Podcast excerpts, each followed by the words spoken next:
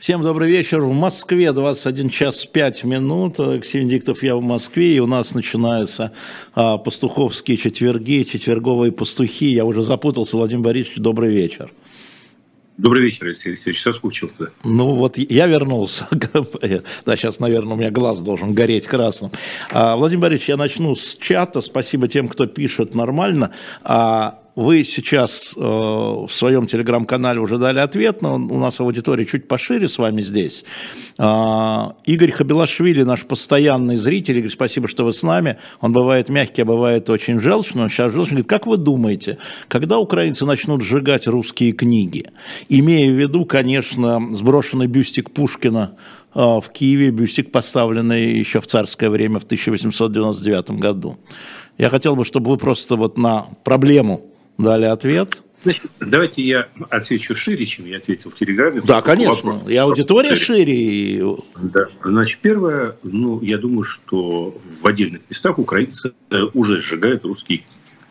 То есть Украина 40-миллионная страна, в ней есть много разных людей, есть люди с радикальными взглядами, и есть люди, у которых, поверьте, в душе есть основания не только сжигать русские книги, но и сжигать вообще все, что напоминает прямо или косвенно Россию. Я, кстати, Поэтому... извините, я сейчас вставлю, вставлю свое фе, э, не по отношению к украинцам. У нас тут человека посадили, на сутки оштрафовали за то, что он в машине слушал украинскую музыку. В Москве. Ну, вы, да, да. понимаете, то есть... Понимаете, был такой э, замечательный писатель э, Феликс Криден, который, да. наверное, не знаком уже совершенно молодому поколению, но который в 70-е годы смешал, он физик по образованию, но стал лириком, и он а, а, писал такие очень смешные законы, физические, они же лирические. И там а, главным законом в жизни всегда был один, что сила действия равна силе противодействия. То есть, понимаете, когда Россия начала вот эту вот кампанию деукраинизации, а теперь можно сказать деукраинизации как бы своих бывших колониальных земель, то она должна понимать, что ответная реакция будет их дерусификация.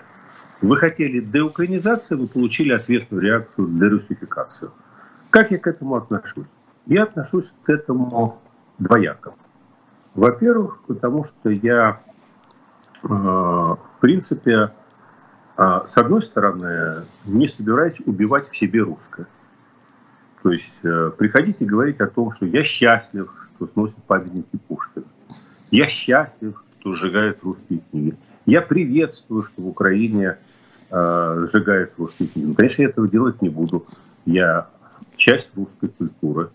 Хотя я родился и вырос в Киеве, но я родился и вырос в Киеве как человек, который говорит на русском языке и который преимущественно воспитан был русской литературой, хотя и Коцюбинский, и Леся Украинка, и Шевченко в отличие, может быть, от очень многих миллионов россиян, для которых это такой далекий звук, мне естественно, не чужды, потому что я впитывал их, э, ну, можно сказать, молоко матери в детстве.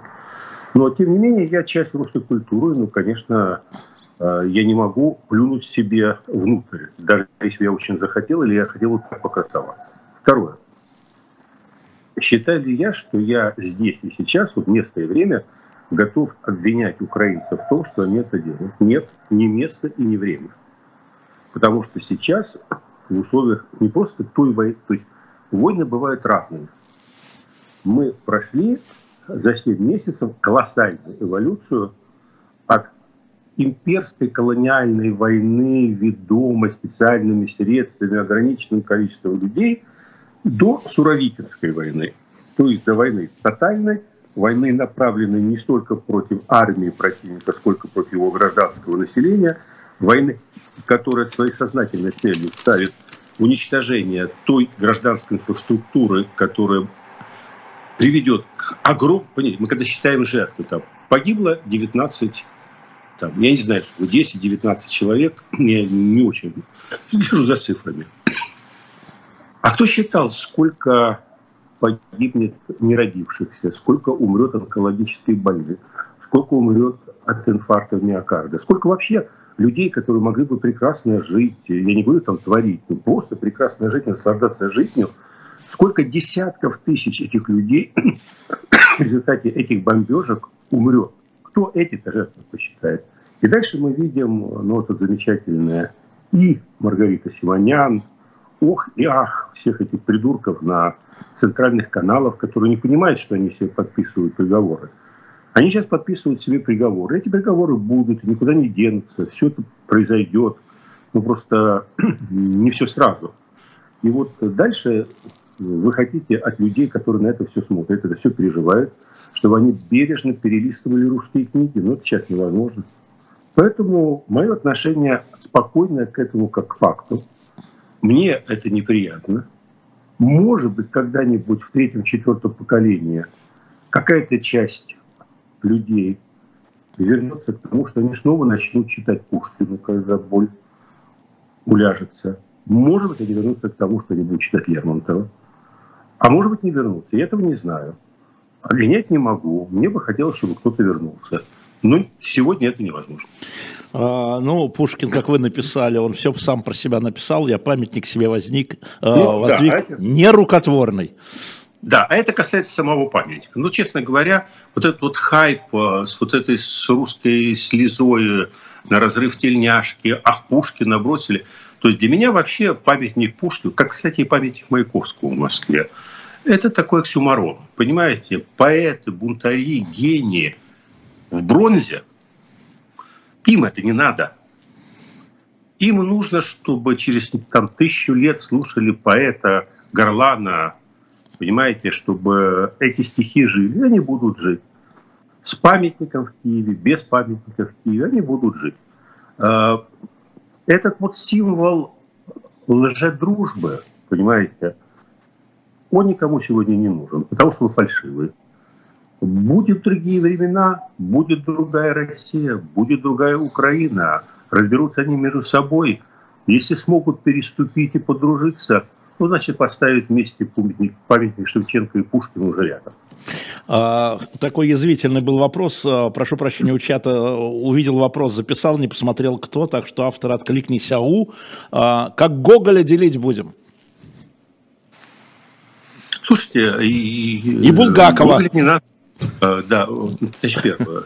Э, э, с моей точки зрения, писатель идентичен по языку, на котором он пишет.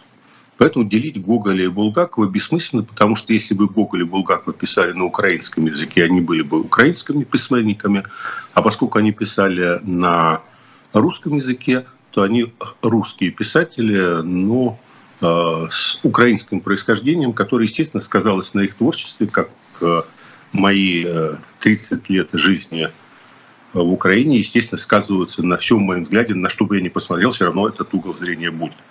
Поэтому э, делить тут совершенно нечего. Я не могу сказать, что я э, великий фанат Гоголя. Человек он был сложный, противоречивый. Книжки хорошие. Был... Ладно, Владимир Борисович, да. мы же не, не замужи за него, извините. Я бы, я, бы лично, я бы лично не цеплялся, делить бы не стал. Но, в принципе, ответ простой. Человек творил на определенном языке, а язык – это, конечно, основа культуры. Угу. Напоминаю, Владимир Борисович Пастухов. Владимир Борисович, э, просят наши слушатели, поскольку у вас, видим, микрофон встроенный, э, говорить чуть левее. Вот тогда звук лучше. Хорошо, да, да все, да. буду так все, делать. Я, я, я понял, в чем дело. Так, а, мы с вами очень часто говорим не о событиях, которые происходят, на это есть другие программы, у вас они есть, а, а, и у других они есть. Мы говорим о последствиях о последствиях того, что сейчас происходит, о последствиях военных действий, о последствиях войны, собственно говоря. Называй ее как хочешь, хоть специальной операции. Смотрите, одно из главных последствий для Украины – это так называемые перемещенные лица. Это не очень понятный термин, грубо говоря, беженцы и мигранты. Но в, в юридическом плане он называет их перемещенные лица. Еще до 24 февраля есть цифры у меня а, управления комиссара ООН по а, Донецку, Луганску, ну, по Донбассу, грубо говоря. Порядка миллиона человек с Донбасса уехало либо в другие регионы Украины, либо дальше – и порядка 600-700 тысяч уехало на территорию России. В ходе военных действий уже после 24 февраля мы видим миллионы людей, миллионы людей, которые э, ушли в Европу, э, которые ушли в Россию, которые вывезены в Россию, да, там много разных групп, А, что их ждет, а, когда а, наконец-то когда-нибудь чем-нибудь закончатся военные действия? Потому что там есть и вопросы их жилья, которого уже нет, или которые окажутся у других, как там на Северном Кипре или где-нибудь в Палестине. Чего их ждет? Есть ли какие-то развязки этим миллионам людей, которые ушли с мест своего рождения? Хороший вопрос. Вы знаете, я начну издалека. Давайте. А, я живу в маленьком, совершенно ничем не примечательном, не пошевом, самом, наверное, тихом месте Италии, в регионе, который находится вторым с хвоста после Сицилии по бедности в этой замечательной стране. Ну, то есть такой вот стандарт э, итальянской глубинки. И э, здесь тоже есть университет, и в этом университете проводят э, любопытные исследования. И лет пять назад, еще ну, задолго до всех этих событий, местные социологи решили провести опрос о почему э, и как разные вот общины, приехавших, а тут очень много и приехавших из России, очень много приехавших из Украины, которых было много еще до этого апокалипсиса.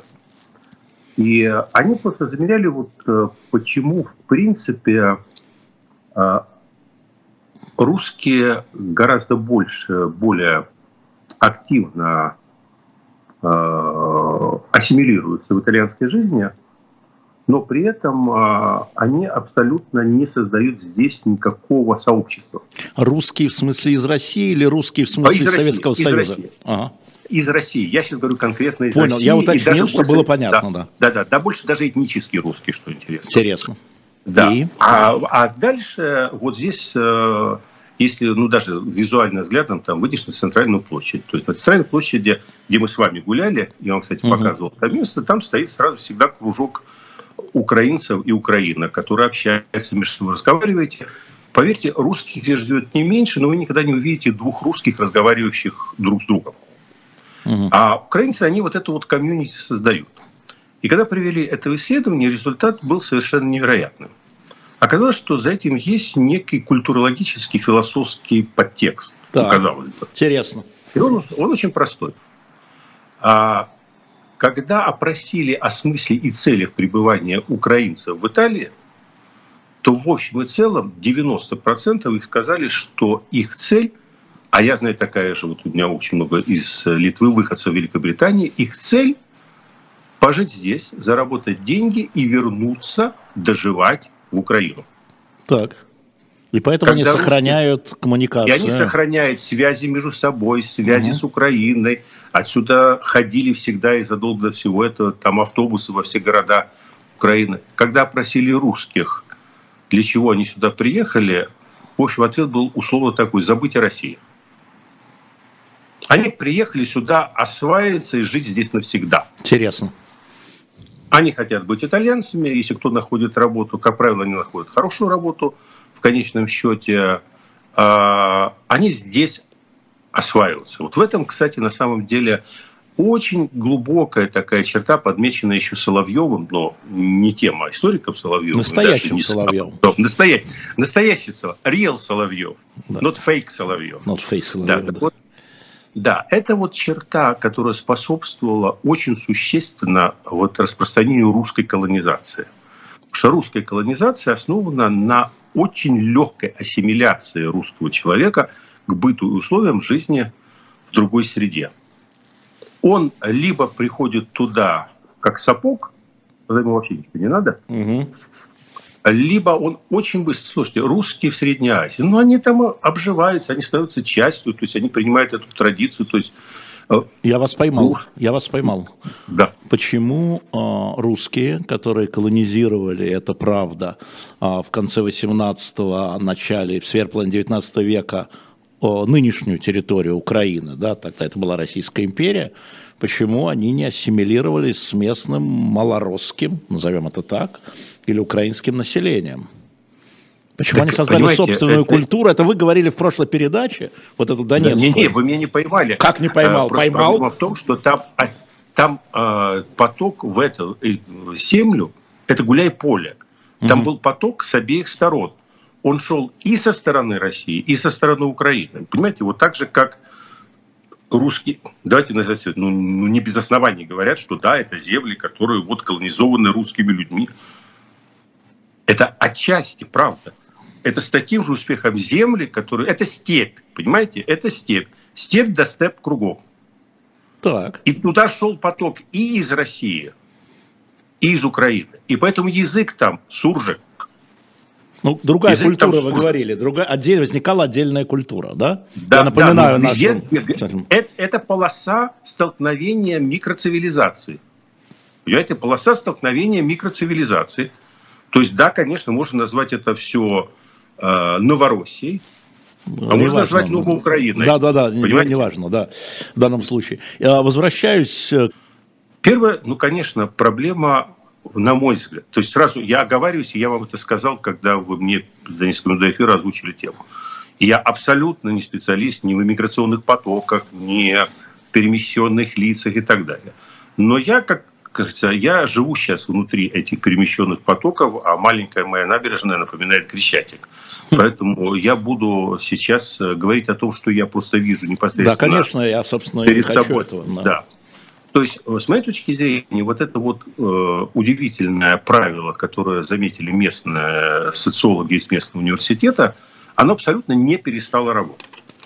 Более того, сейчас, после мобилизации, даже в этой маленькой нашей деревне, где население 39 тысяч человек, усилились одновременно оба потока. Алексей Алексеевич, вы не поверите, усилились одновременно оба потока. Очень интересно. Потому что я его изучаю по номерам киевским, ну вот я, я не знаю, сейчас две машины парковалось с номерами российского региона 777. Я просто не Москва. знаю, какой это регион. Москва. А, ну, значит, Москва. То есть столица встречается здесь. Главное, мирно живут. Так вот, даже эти два потока, они ведут себя точно так же. Те русские, с кем я разговариваю, они, в общем, приезжают сюда, вот, до свидания, мой ласковый Мишка, оставайся, и дальше ты там. А они приезжают сюда оседать. Украинцы приезжают сюда перебыть и вернуться к своему дому, к своей деревне, к своему огороду, к своей работе, к своим близким. Вот это очень существенный момент. Дальше. Мы говорим не просто о сейчас ну, каком-то миграционном потоке, мы говорим об исходе. Ну да, миллионы людей, есть, конечно, говоря, конечно, да. Это, это явление беспрецедентное. То есть, когда мы говорим об исходе, возникает закон больших чисел, что там есть все. Вот в этих, условно говоря, там 4-5 миллионов выехавших, там есть люди, которые такие действительно тоже уехали навсегда, которые воспользовались э, ну, как бы этой ситуацией и, и приняли это решение. Есть люди, которые уехали беспроблемно.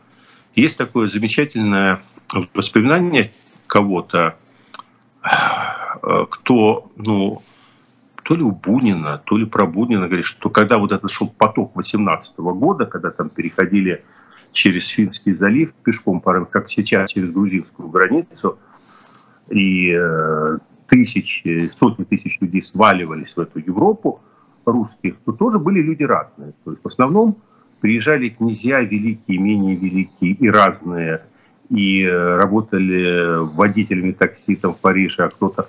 Но были те, вот как я запомнил эту фразу, что были и такие, как э, э, Зинаида Гиппиус с мужем. Они просто переехали границу, доехали до Парижа, вошли и открыли дверь своей квартиры своим ключом парижской. То есть, понимаете, ну, нет единой судьбы. Да, я вижу здесь очень достаточное количество а, а, Алексей, вы покажете, меня плохо слышно опять? Нет, нет, это я говорю, что да, я с вами согласен. Да, не, то есть не хочу достаточно... вас прерывать, я жестами показываю, да, а то да, меня тут да, ругают, да. что я вас прерываю. Не, не, не. Я когда вижу, что мысль закончилась, я ее прерываю. Да. То, то а есть, кому мало интересной темы, как страж, до свидания. Сейчас забаним, и вы пойдете к своему я, Красовскому. Я к своему да, Красовскому, есть. идите это, он вас ждет. Да. Есть, есть процентов, может быть, 5 людей, Украина большая страна, и в ней было много богатых людей. Есть 5% людей, которые приехали сюда на своих Бентли и 600-х Мерседесов. Я вот пытался припарковаться у гостиницы нашей двухзвездной э, на Nissan Кашкая. Вот как бы между ними с трудом втерся с киевскими номерами. Но таких единицы. Для подавляющего большинства, кого я вижу, эмиграция – это страшное испытание и страшная трагедия. Люди теряют свой привычный образ жизни. Люди висят в воздухе. Люди все работящие. Да, их тут сейчас разместили э, в гостиницах с трехразовым питанием на 6 месяцев, а дальше непонятно. Дальше будут продлевать. Ну, Путин себя так ведет, что, естественно, будут продлевать. Но люди висят в воздухе. Люди не хотят жить на этом то, что им дают. Люди хотят работать. С работой очень сложно, потому что разрешение на работу не дают. То есть это огромная проблема. И поэтому то, что я сейчас вижу, что очень многие люди, разместив детей более-менее безопасно, они э, ездят туда-обратно, возвращаются. Сейчас поток на возврат, вот с моей точки зрения, сильнее, чем поток на отъезд. То есть это огромная проблема, но я уверен, что по итогу, по итогу, вот как ни парадоксально, вопреки расхожему мнению, из выехавших навсегда в Европе останется не более 10%, остальные все вернутся и будут отстраивать свою страну. Еще один вопрос. Сегодня в газете «Фигаро» а, была большая статья, которая называлась «Как Киев борется с коллаборационистами на освобожденных территориях». Созданы фильтрационные лагеря а, там, около Изюма, и там прогоняют через них, как пишет корреспондент «Фигаро», а, всех, которые продолжали, внимание, работать под оккупацией. Там история почтальона, например, которого задержала СБУ, он 10 дней сидел в подвале. Почему он работал почтальоном, когда он работал почтальоном? Там история учительницы начальных классов. Там история обычных людей. А, сейчас не по конкретным историям. Кто читает по-французски, зайдите на сайт Фигаро, найдите такой новый поворот. А, я задаю вот какой вопрос. Как быть людям, которые попали а, в оккупацию, сейчас это освобожденная Украиной территория, и которых подозревают э, поголовно, поголовно, проверяют поголовно, а приехавший э, полицейский говорит в этом интервью, что он удивился, он, он с Запада, сколько много коллаборационистов, 10% говорит он, не меньше было. Коллаборационисты – это те, кто доказано, что они сотрудничали.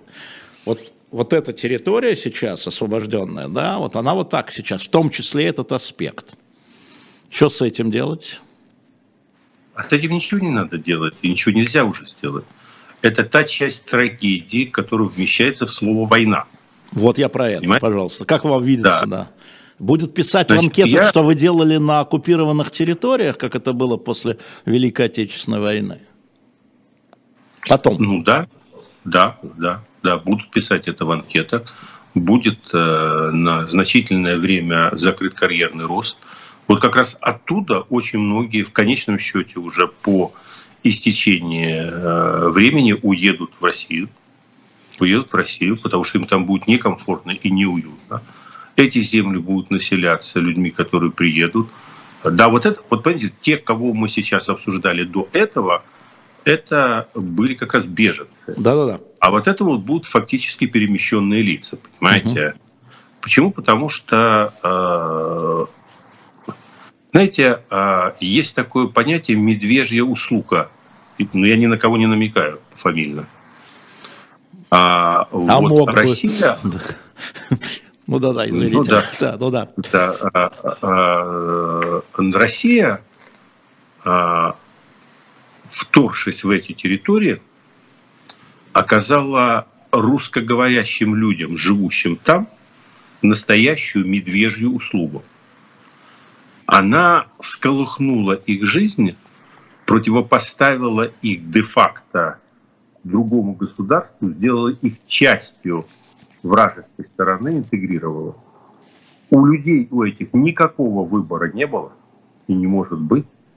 Вторая сторона находится не в то время, не в том месте, не в тех условиях, чтобы проявлять щедрость души или там какие-то глубинные христианские мотивы.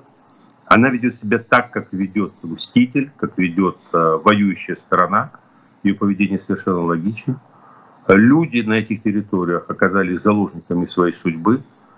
Там есть те, кто приветствовал приход России, там есть те, кто пострадал от прихода России, там есть те, кого расстреливали русские СМЕРШи, теперь там будут те, кого будет э, проводить через фильтрационные лагеря украинские службы безопасности. Понимаете, э, ну хорошо, можно занять такую позицию над схваткой и сказать, ну это нехорошо. Да не, ну кто сказал вообще, что жизнь справедлива? Нет, жизнь несправедлива. Не, да, для того, чтобы этого избежать, не надо было начинать эту войну. Это безусловное последствие войны, и я не знаю ни одной войны, в которой бы жестокость проявлялась только с одной стороны, а с другой стороны стреляли бы цветочками роз из автоматов но жизнь несправедлива, это известно. Давайте мы вот еще о чем поговорим. Мы в таком сюре живем. Я напомню, кстати, нашим уважаемым а, зрителям и слушателям. Во-первых, у нас на shop.diletant.media Виктор Пелевин. Последняя книга. Я вам пришлю обязательно. Это полезное чтение, Владимир Борисович, это я вам говорю. Привезете. И привезу, привезете. хорошо. Привезу, Хорошо, привезу, тогда вы подождете. А, вот, э, так что можете зайти и купить. И еще мы по вашей просьбе мы взяли четыре книги Натальи Басовской про Францию, Испанию, Восток и чего, и Англию. Сейчас зайдете, shop.diletant.media, купите, ну и новый журнал. Значит, Илон Маск, да? Ну, читать там э, вопли о том, что Путин подкупил Илона Маска, дал ему взятку, это самая большая взятка, это значит, э, в аптеках кончились таблетки, это мы понимаем в разных странах. Знаете, я уважаю Путина. Нет, я искренне да, уважаю Но Путина. у него не но хватит. Я боюсь, у него нет этих денег. Да. А что это было? Как вам кажется? Он же совсем не дурак. И говорить о том, что он ничего не понимает в политике. Ага, а булочник понимает в политике. Там, а, а олигархи, которые стали блогерами, они понимают в политике. А Илон Маск не понимает в политике. А вот что, если по существу, знаете, что это а, было? Вы, вы знаете, я этот вопрос, ну, поскольку у нас в семье более лучше понимает и знает Америку, ну, там, по крайней мере, работает, а, то я ему адресовал этот вопрос, да, потому что да. меня он заинтересовал именно в этом разрезе, что это было Берримор. Ну да, абсолютно. И, что это было, да? Если это не взятка да, и не и, тупость. А, не, ответ следующий. Это и не взятка, и не тупость. Ну, люди такого э, ну, уровня, как Маск, даже если они когда-то в начале своей карьеры были людьми э, нормального психического состояния, они, э, ну, по мере того, когда вот такой рост, нагрузка, стресса, это люди всегда находящиеся вот в таком подвешенном эмоционально между рациональностью и рациональностью состоянии, у которых очень впечатлительная психика. И, как правило, у этих людей настолько расписана жизнь, на самом деле, ну, как представление о том, что э, люди богатые, живут какой-то сказочной жизнью, постоянно плавают на яхтах, э, в э, молочных реках с кисельными берегами, это такой рудимент вообще э, русской крестьянской культуры, усиленный большевизмом. То есть в действительности реальная жизнь этих людей – это ад, потому что они работают там 24 часа, у них постоянные встречи, разговоры, и дальше у них выпадает какое-то количество минут, когда они, им кто-то подсовывает какую-то статью, какую-то информацию, рассказывает какой-то рассказ. И в этот момент их как бы пробивает какая-то простая мысль, поскольку они люди, с одной стороны, впечатлительные, а с другой стороны, у них на каждому пальцу привязан рычаг, ширину в котором можно поднять 10, 20, 30 ярдов, а, соответственно, огромные возможности, ну, да. то в какой-то момент э, вот в этой всей ситуации э, до мозга Маска пробилась, наконец, вот та точка зрения – которая как бы вторым планом она идет все время, ее придерживаются очень многие, но вторым планом. Угу. Ребята, а, а ничего, что мы сейчас из-за каких-то четырех территорий, ну, потому что так ставится вопрос, а, которые 99,9% американцев не смогут найти на карте, вляпаемся в ядерную войну, которая уничтожит всю планету. И нас любимых. И вот как бы, да, и нас любимых, то есть меня любимого с моими космическими проектами, программами, ну, хорошей жизнью, планами. И он вдруг остановился. Понимаете, такая вот останавливают простые мысли. Так, стоп. А Путин может нажать ядерную кнопку? Ему говорят, вы знаете, ну все расчеты показывают, что он скорее ее нажмет, чем не нажмет. Так, а, а что на кону? На, за что играем? Ну, вы знаете... Да, цена, вопрос, цена вопроса. Цена. цена вопроса такой вот. Ну, говорит, э, целостность Украины. Чего? Целость, чего? А, а, а, а чего, чего мы там э, отдаем? Говорит, ну, знаете, типа где-то то ли 15, то ли 20 процентов территории, она такая полурусская. Ну что, из-за этого мы спалим всю планету? Он говорит, ну да, это же принципиальная война. Он говорит, вы что, это обалдели? Это, ну мы сейчас разрулим все. Там, что там русского, что не русского? Говорит, ну там, говорит, Крым, вот для них Крым это сакрально. Говорит, ну и пусть они заберут вот себе этот Крым. Так а что еще? Ну там референдум прошли. Ну, слушай, ну референдум прошли, там проведем заново. То есть, понимаете, это было нормальное для человека уже этого уровня э, такая попытка рационализировать иррациональное. О. То есть попытка с точки зрения простого здравого смысла посмотреть на проблему под другим углом, потому что его, на него реально произвело впечатление, эта простая мысль, что мы, конечно, боремся за принцип, но типа там через, э, ну, где-то, условно говоря, в феврале все расчеты показывают, э, может оказаться, что мы продолжим, в том числе и мы с вами, Алексей Алексеевич, продолжим эту дискуссию где-нибудь в другом месте. Угу. Поэтому, то есть вот и на него это произвело впечатление. То есть на тех людей, которые как бы профессионально это все считают, ну, понимаете как, э, для меня, для моих коллег, там такой ход развития событий был понятен приблизительно 26 февраля. Э, я в семье сказал очень простую вещь. Э, я этот сценарий выношу за скобки. Почему я его выношу за скобки? Ну, потому что жить и думать о том, что часы тикают, невозможно. Большинство людей в таком состоянии не доживают. Вот Бог может все это рассосать, и я уверен, что рассосет. Вот мне сегодня в чате, до того, как мы подключились, Жара успела прочитать, говорит, Владимир Борисович, ну скажите хоть что-нибудь хорошее. Ну, скажите. Я скажу хорошее. Да, я скажу. Нам предстает пройти несколько месяцев тяжелейших испытаний на грани сваливания каждую секунду в бездну, но мы пройдем эти испытания, и все закончится достаточно быстро. Я не могу сказать, что хорошо. Понимаете, когда за спиной э, десятки тысяч, возможно, будет сотни тысяч человеческих жизней, это хорошим не называется. Но будет исторически обусловленный, логичный с точки зрения истории абсолютно результат. И он наступит гораздо быстрее, чем многие ожидают, причем с обеих сторон. Причем, что самое удивительное, что наступит он усилиями тех, в первую очередь, кто пытается этот результат отодвинуть там, подальше туда, на потом, как в еврейском анекдоте. Угу. Так вот, но они делают это настолько дебильно, что в результате они, в общем, решают очень многие проблемы, то есть ускоряя эту развязку. Будет очень страшно, будет очень тяжело, но, скорее всего, это закончится э, тем, чем должно закончиться. Любая такого рода мессианская попытка захватить все человечество и стать королем горы, она заканчивается обычно провалом. Рано или поздно вопрос в сроках. Вот, вот вопрос состоит в том, что я думаю, что скорее рано, чем поздно. Ну. Вот в этих условиях, спасибо генералу Суровикину за наше счастливое будущее скорее рано, чем поздно. Посмотрим генерала Суровикина отдельно. По-моему, абсолютно а, мифологический образ создан. Мифологический. Да. И, именно поэтому и говорю. Абсолютно Согласна, мифологическая да? фигура. Мифологическая. Да, абсолютно мифологическая фигура. Я так, если уже, понимаете, а, у меня два вопроса. Первый вопрос я понимаю, что там его ребята задавили этих трех парней в тоннеле. Он был капитаном. Я хочу спросить, капитаном. Да, он был капитаном, он командовал колонной. Я хочу спросить, так я не понял, в чем, в чем геройство? Ну ладно, задавили бы, но с целью, и он выполнил задачу.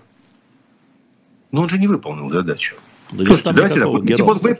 он герой, это за Сирию он... получил, по-моему. Не-не-не, я сейчас не про то, ему сейчас, ну, uh-huh. он долг там выполнял, все, Ельцинова там. Проблема в том, что он задавил людей, а тоннель-то не прошел. Вот если бы он прошел тоннель, там, если бы все они вошли, там, эти колонны в Белый дом, я понимаю, тогда мы с вами тоже бы в другом месте бы сейчас разговаривали. Приказа не было, мы знаем. Вот это мы знаем. Это мы знаем. Ну, Слушайте, он должен как военный действовать в той ситуации, был ориентируясь тогда на общую ситуацию. Его что, отпослали зачем-то? Не в тоннеле же стоять. Если приказа не было, чего в тоннель тогда поперся? Это тем более дурак. Понимаете, если приказа не было. Он куда-то шел же. Он же не шел, чтобы встать в тоннеле. Поэтому вот это у меня первый вопрос, который возникает. Второй вопрос. Э, э, он как Ахрамеев потом, в конце концов, поступит, когда возлагаемые на него надежды рухнут. Вот это вопрос для меня серьезный. Вряд ли. Да, а, ну, тем не менее, еще раз, да, фигура Суровикина, я с вами согласен, мифологическая. А, ничем он, по-моему, сильно не отличался от остальных генералов, которые звезды героев получили в Сирии. А, особенно. И напомню также, что а, он первый командующий объединенной группировкой, как называется, объединенная группировка вооруженных сил России а, в зоне спецоперации. Он, до этого не было, значит, что нового, чтобы вы понимали, да? До этого не было объединенного командующего. Он никого не сменил. Это означает, что отряды ДНР, ЛНР, добровольцы, чеченцы будут интегрированы в вооруженные силы. То есть возникло объединенное командование – вот это новация на самом деле. А как фамилия генерала, я думаю, это не самое главное. Сирийский опыт и все. Сирийский опыт. Войны с полупартизанскими отрядами, с отрядами повстанцев, которые были без артиллерии, без авиации и так далее. Поэтому, там, поэтому я говорю, что мифологический. Да? А Генассамблея вчера ООН обсуждала вопрос о референдумах, так называемых, о присоединениях новых территорий а, к Российской Федерации. А, была внесена резолюция, а, по-моему, Албании, Украины и Албании, да, вот так, которая осуждала это и не признавала эти присоединения.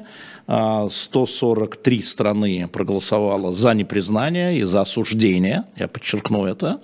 А, пять стран, включая Россию, значит, проголосовало против этой резолюции, а, и 35 стран воздержалось. Среди них Индия, Китай и Бразилия и ЮАР, страны БРИКСа и крупнейшие по населению.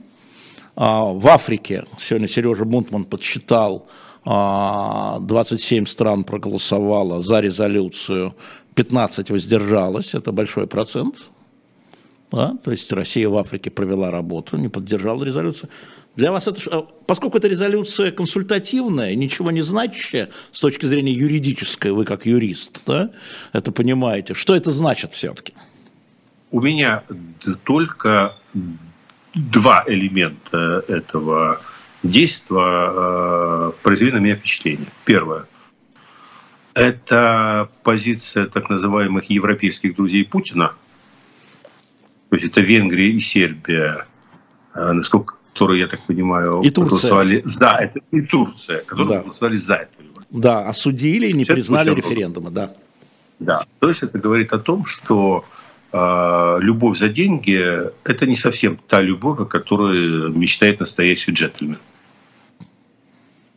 То есть там э, в реальности есть только одно – желание выкрутиться, ну и выкрутить себе что-то, наварить и так далее – но никакой любви там нету. Там будет дюжина ножей в спину революции в любой подходящий момент. Я вспоминаю, кто, по-моему, Шевелев а, цитировал Шеварнадзе, да, Михаил Шевелев, по-моему, а, который в своих воспоминаниях написал, что а, в переговорах с иранцами надо иметь в виду, что они тебя, чтобы они не обещали, они тебя купят и перепродадут 10 раз раньше, чем ты успеешь э, закончить переговоры, потом пауза, и круче их только турки. Я прошу прощения, я прошу чат кого-нибудь проверить, потому что мне человек написал сейчас, что Бразилия поддержала резолюцию, но мне кажется, что нет, а, что она воздержалась. Проверьте, пожалуйста. Да, извините. Да. Ну, да. Чтобы а я вот не вел второе, в заблуждение. Да. да, второе очень важно. Это от, по-прежнему отстраненная позиция, но тем не менее не в пользу России – Индии и Китая. Вот, понимаете, Африка, Африка голосовала, ориентируясь на Китай, так же, как и Средняя Азия голосовала, ориентируясь на Китай. Да, бывшие Это... республики Советского Союза, верно. Да, да, поэтому, значит, как ключевой здесь э, игрок – это Си, и второй по значимости, он отдельно стоит, это Моди. Угу. И вот они э, не сочли возможным подставить плечо. То есть они могли проголосовать против, ничего бы не стало, они не захотели этого делать. То есть они понимают, что сегодня Путин токсичен. Помните, у Жванецкого была да, такая да, ранняя да, миниатюра. Да. Простите, товарищ, вас опрыскали. Угу. Понимаете, к сожалению, Россию сегодня опрыскали. Она токсична. А, у них есть свой интерес до поры до времени, чтобы вот такой общий с американцами. То есть, во-первых, все эти большие игроки, которым, в общем, жизни человеческие особо не каких сентиментов не вызывают, они заинтересованы, чтобы Владимир Владимирович расстрелял как можно больше калибров в Украине, и чтобы их осталось как можно меньше на всех остальных. Угу. Давайте называть вещи своими именами. Россия сегодня расходует тот запас вооружений, который был заготовлен для войны со всем человечеством. А его приходится сегодня тратить на 40-миллионную Украину, которую никто вообще 7 месяцев назад вообще и за страну-то там в Кремле не считал. Я прошу прощения, Владимир Борисович, а... меня спасибо большое тем в чате. Да, Бразилия проголосовала за. Пишут мне все. Спасибо большое, что вы меня поправили. Я отвечу мире. Ну, тут, да. да, отвечу мире, да, почему голосование сказать... не было тайным. Россия предложила тайное голосование. За тайное голосование проголосовало 39 стран, то есть не большинство. Поэтому голосование было открытым. Извините, Владимир Борисович, я заодно тут не-не-не, э, должен, Знаете, должен а, вносить а, поправки. С моей стороны только с моей стороны только одна реакция, тем более. Тем более, да, тем более, да. да. То есть это только как бы усиливает наше с вами представление о том, как устроен этот мир. Так вот, собственно говоря, э, Китаю в первую очередь, в общем, достаточно выгодно, чтобы этот потенциал, э, условно говоря, чтобы Восточный военный округ весь иссяк на Донецком фронте. А чем плохо-то? Кому вообще плохо, если было 2000 там условных калибров, а к исходу этой кампании Россия будет обладать э, ну, сотней.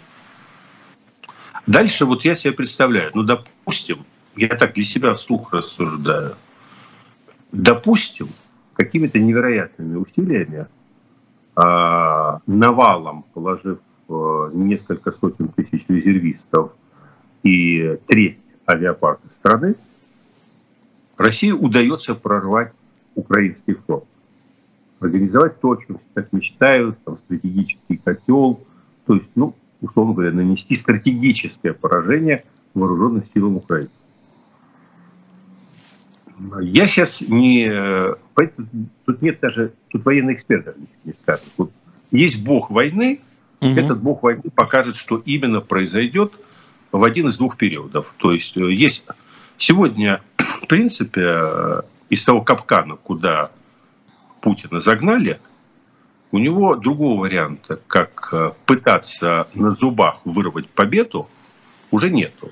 Он это может сделать либо очень быстрым контрнаступлением, условно говоря, до ноября, либо перенести это уже на декабрь, январь, февраль, ну, потому что там в тех как бы широтах в ноябре воевать не очень комфортно. Угу. Дальше вот он, бог войны, вот в какую-то сторону распорядиться. Мы это абсолютно не знаем, потому что все по-гранински будет решать на самом деле ожесточение солдат и вот это мужество и на зубах, ну и техника, конечно. И вот, ну, допустим, мечты «Газпрома» сбылись. Скажите, пожалуйста, в начале этой войны, ну какие были страхи, что Путин не остановится в Украине? Что Путин он дальше пойдет через Висту туда, на Варшаву. Это у кого такие страхи были? Ну, в общем, это так обсуждалось достаточно серьезно, что, в принципе, э, вот страны Балтии, ну, все рассматривали себя как потенциально следующие такие жертвы. Вот после того, как он раздербанил всю эту армию, все эти вооружения вот здесь, вот я что-то сомневаюсь, зубы сточены. Зубы сточены. Клык один есть. Кнопка. Клык один есть. Но, но это клык, которым можно прокусить свой собственный язык. Это причем точно, очень больно. Это точно. Но заодно Понимаете, утянуть, это не тот клык. Ну и утянуть за собой, извините. Да, да. Если это является э, его целью. вот если, понимаете, мы не можем, но этот риск был всегда. Такой же риск мог, мог сумасшедший в любой стране прийти к власти, которая обладает ядерным оружием. То есть если кто-то получает необъятную власть в стране, обладающей ядерным оружием, то с момента, когда изобрели ядерное оружие, возникает риск самоубийства планеты. Потому, в общем-то, десятки лет и шло движение борцов за мир против ядерных вооружений. Потому что ядерное оружие – это такое оружие, где нет гарантий, сколько ты их не рисовал. Если человек хочет себя убить, и всех окружающих, то ему очень трудно помешать, кроме тех, кто его окружает. Поэтому ну, вот дальше мы будем наблюдать замечательный спектакль.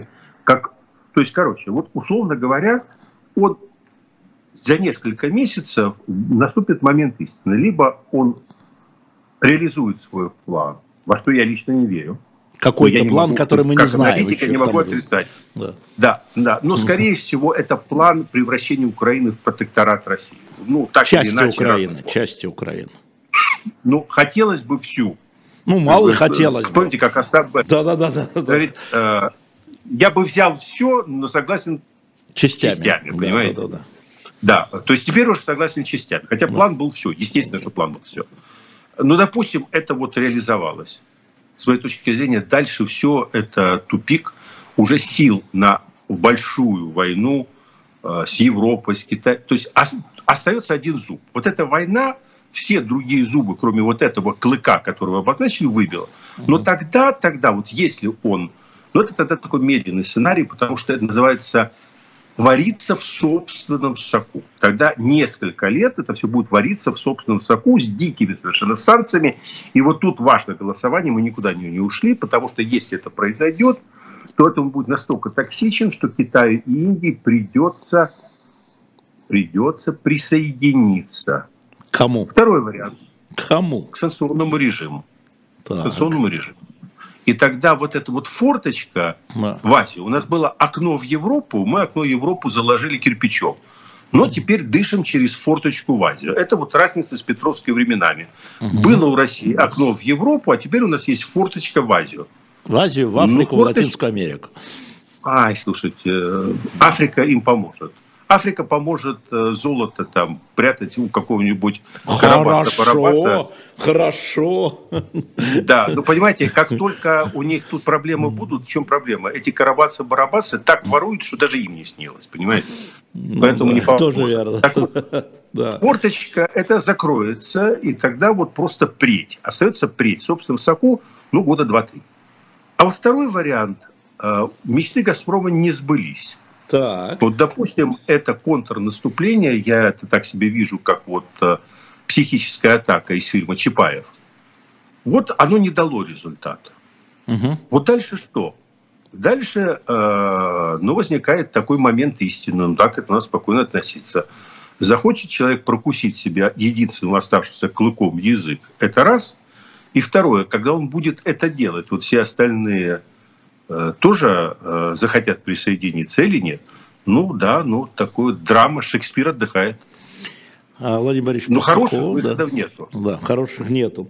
А, тут был хороший вопрос, опять улетело. А, а, кто забыл, извините, чат напомните. Я помню, первый вопрос по ЧТ человек с ником задавал, напомню. А, кто главный бенефициарий а, а, продолжающейся войны, Китай или США? Выберите красную или зеленую кнопку, извините за слово кнопка. Кто больше с этого получает? Ну, я, я, я считаю, что главный бенефициарий США, конечно. Почему?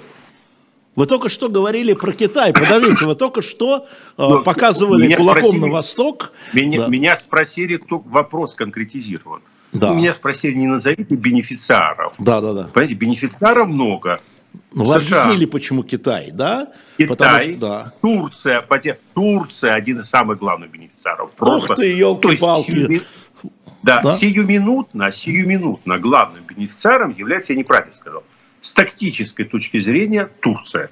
Так. Но стратегически, стратегически, вот с точки зрения игр больших мальчиков. Так.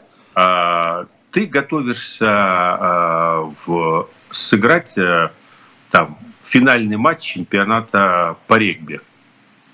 Угу. И вдруг э, ты выясняешь, что тренер, э, принявший допинг противоположной команды, э, избил дубиной э, перед этим матчем, перемал ноги э, половине своих игроков. Так. Ну как, ну конечно, это бенефициар, потому что ты уже понимаешь, что ты будешь играть с форой. Так что, в общем, да, э, стратегически Россия сама... У России не выдержали нервы, понимаете? Назвать вещи своими именами. Вот это вот крик агрессии, это истерика. Это истерика людей, не выдержавших напряжения международной конкуренции, и вместо того, чтобы на зубах то есть вы что, хотите сказать, что нет конкуренции между Россией и США? Ну, ну, есть, вы хотите, что нет людей, которые хотели бы увидеть Россию исключительно э, большой бензоколонкой? Есть. А вы что, хотите сказать, что у русского народа нет права не желать быть большой бензоколонкой? Конечно, есть такое право. Но, понимаете, э, есть два варианта.